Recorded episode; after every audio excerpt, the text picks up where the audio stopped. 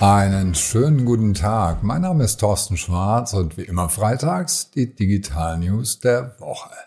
Wer nichts verändert, stirbt. MySpace, StudiVZ, wer kennt wen?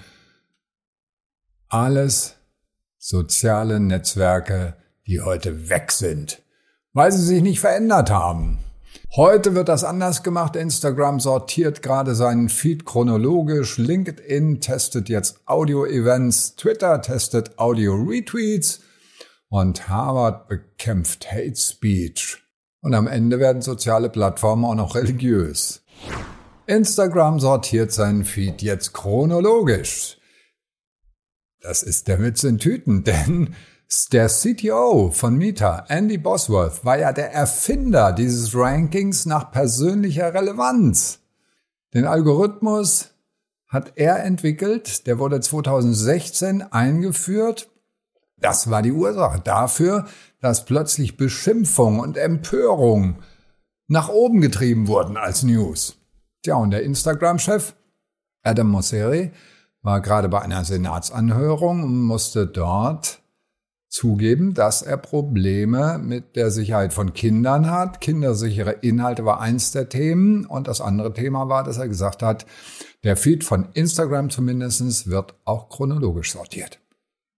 Was heißt das für uns als Unternehmen?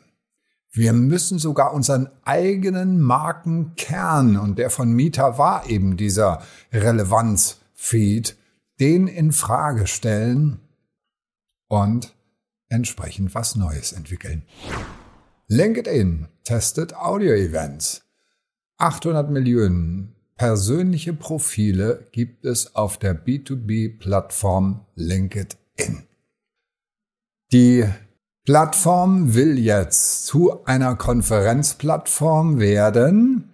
Ich hatte vor einem Jahr ja gesagt, das wird eventuell Zoom, aber die haben es nicht geschafft.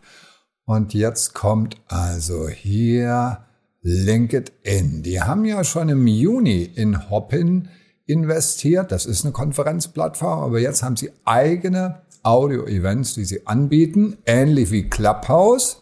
Clubhouse hat allerdings die Nase vorn. Die haben bezahlte Tickets. Das ist motivierend für die Influencer. Aber LinkedIn arbeitet zumindest dran. Was lernen wir als Unternehmen daraus? Machen Sie es nicht wie Xing, die sind immer noch auf dem Stand als reines Business-Netzwerk, sondern machen Sie es wie LinkedIn, adaptieren Sie neue Dinge und das ist bei LinkedIn ganz klar Content. Die werden zu einer Content-Plattform und nicht mehr reines Networking nur.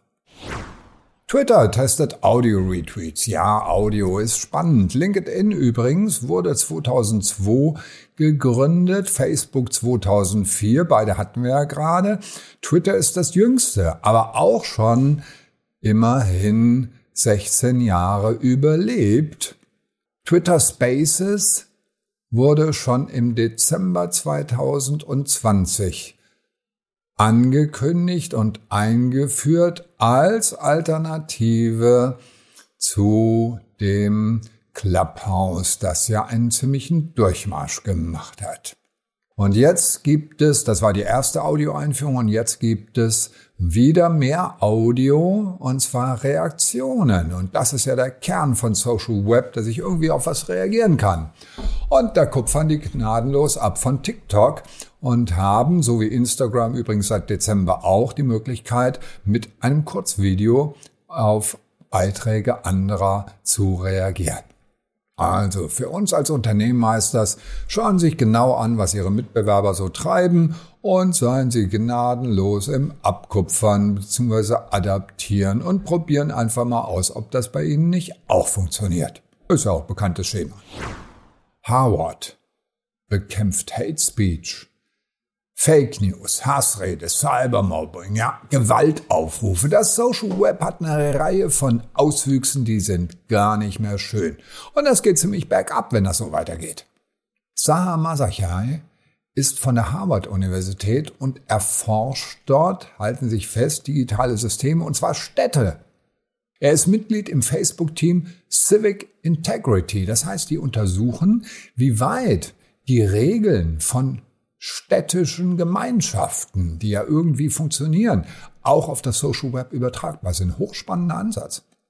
Ja, in, im Ort kann Konferenzen stattfinden, Clubs stattfinden, ohne dass es dort zu Belästigungen kommt oder irgendjemand das Ganze für Propaganda nutzt.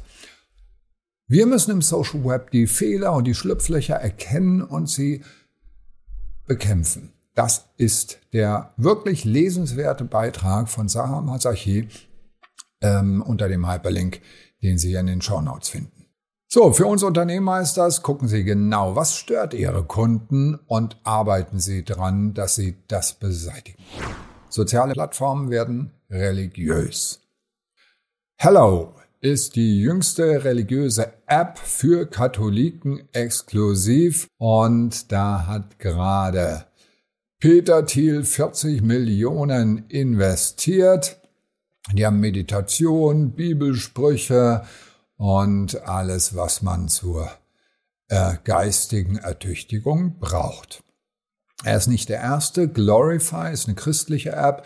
Da hat Andreessen Horowitz auch schon investiert. Also da bewegt sich einiges im christlichen Bereich, was sich im muslimischen Bereich schon länger bewegt. Es gibt Muslim Pro, es gibt ganz viele. Gehen Sie mal rein in Ihr Handy, was es im App Store zum Thema Koran gibt. Ganz, ganz viele Apps. Da bewegt sich etwas.